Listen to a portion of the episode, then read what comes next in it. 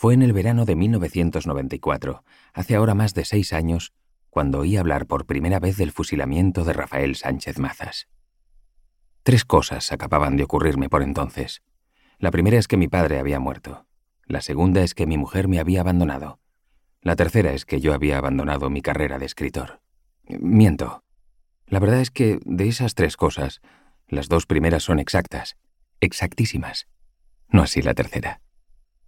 En realidad, mi carrera de escritor no había acabado de arrancar nunca, así que difícilmente podía abandonarla. Más justo sería decir que la había abandonado apenas iniciada. En 1989 yo había publicado mi primera novela. Como el conjunto de relatos aparecido dos años antes, el libro fue acogido con notoria indiferencia, pero la vanidad y una reseña elogiosa de un amigo de aquella época se aliaron para convencerme de que podía llegar a ser un novelista y de que para serlo lo mejor era dejar mi trabajo en la redacción del periódico y dedicarme de lleno a escribir. El resultado de este cambio de vida fueron cinco años de angustia económica, física y metafísica, tres novelas inacabadas y una depresión espantosa que me tumbó durante dos meses en una butaca frente al televisor.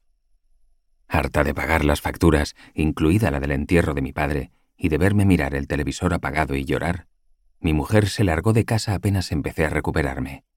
Y a mí no me quedó otro remedio que olvidar para siempre mis ambiciones literarias y pedir mi reincorporación al periódico. Acababa de cumplir 40 años, pero por fortuna, o porque no soy un buen escritor, pero tampoco un mal periodista, o más probablemente porque en el periódico no contaban con nadie que quisiera hacer mi trabajo por un sueldo tan exiguo como el mío, me aceptaron. Se me adscribió a la sección de cultura, que es donde se adscribe a la gente a la que no se sabe dónde adscribir. Al principio, con el fin no declarado pero evidente de castigar mi deslealtad, puesto que para algunos periodistas un compañero que deja el periodismo para pasarse a la novela no deja de ser poco menos que un traidor, se me obligó a hacer de todo, salvo traerle cafés al director desde el bar de la esquina, y solo unos pocos compañeros no incurrieron en sarcasmos o ironías a mi costa. El tiempo debió de atenuar mi infidelidad. Pronto empecé a redactar sueltos, a escribir artículos, a hacer entrevistas. Fue así como en julio de 1994 entrevisté a Rafael Sánchez Ferlosio, que en aquel momento estaba pronunciando en la universidad un ciclo de conferencias. Yo sabía que Ferlosio era reacio en extremo a hablar con periodistas, pero gracias a un amigo, o más bien a una amiga de ese amigo, que era quien había organizado la estancia de Ferlosio en la ciudad, conseguí que accediera a conversar un rato conmigo, porque llamar a aquello entrevista sería excesivo. Si lo fue, fue también la más rara que he hecho en mi vida. Para empezar, Ferlosio apareció en la terraza del bistrot envuelto en una nube de amigos, discípulos, admiradores y turiferarios.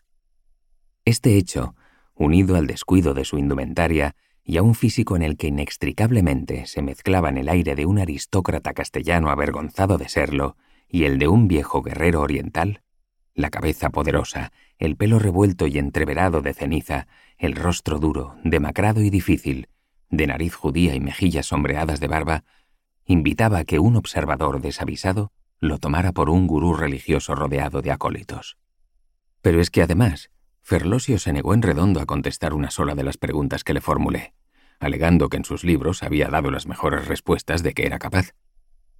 Esto no significa que no quisiera hablar conmigo, al contrario, como si buscara desmentir su fama de hombre huraño, o quizás es que ésta carecía de fundamento, estuvo cordialísimo, y la tarde se nos fue charlando.